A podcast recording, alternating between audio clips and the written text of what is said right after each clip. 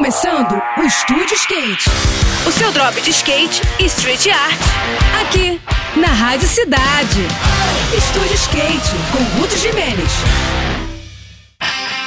Olá pessoal, tudo bem? Após uma enxurrada de críticas da comunidade do skate ao redor do planeta, a World Skate finalmente divulgou o seu calendário de competições para o ano de 2023. A entidade mundial do carrinho, que é comandada pelos dirigentes da patinação, vinha sendo muito cobrada por ter realizado apenas três eventos desde os Jogos Olímpicos de Tóquio, um número muito baixo, principalmente em comparação a outras disputas globais que estão sendo produzidas por aí, como a Street League o próprio STU. Após o Campeonato Mundial que rolou em janeiro nos Emirados Árabes Unidos, a sequência das competições será realizada em San Juan, na Argentina, com uma prova de parque em maio. No mês seguinte, é a vez de uma etapa de street em Roma, que será realizada numa arena montada bem ao lado do histórico Coliseu. Já em setembro, vai rolar mais uma etapa de street, dessa vez em Lausanne, na Suíça, que não por acaso é onde fica a sede da entidade. O circuito volta para a Itália em outubro, para a disputa de mais um campeonato de parque na capital italiana. Curiosamente, não tem nenhuma etapa prevista nem para os Estados Unidos e nem para o Brasil, justamente os dois maiores cenários mundiais do carrinho e que lideram as críticas à entidade mundial.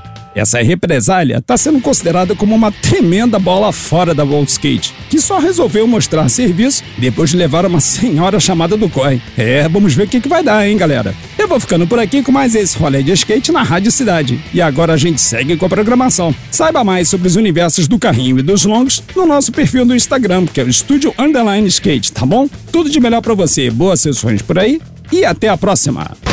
Esse foi mais um. Esse foi mais um Estúdio Skate. O seu drop de skate e street art. Aqui,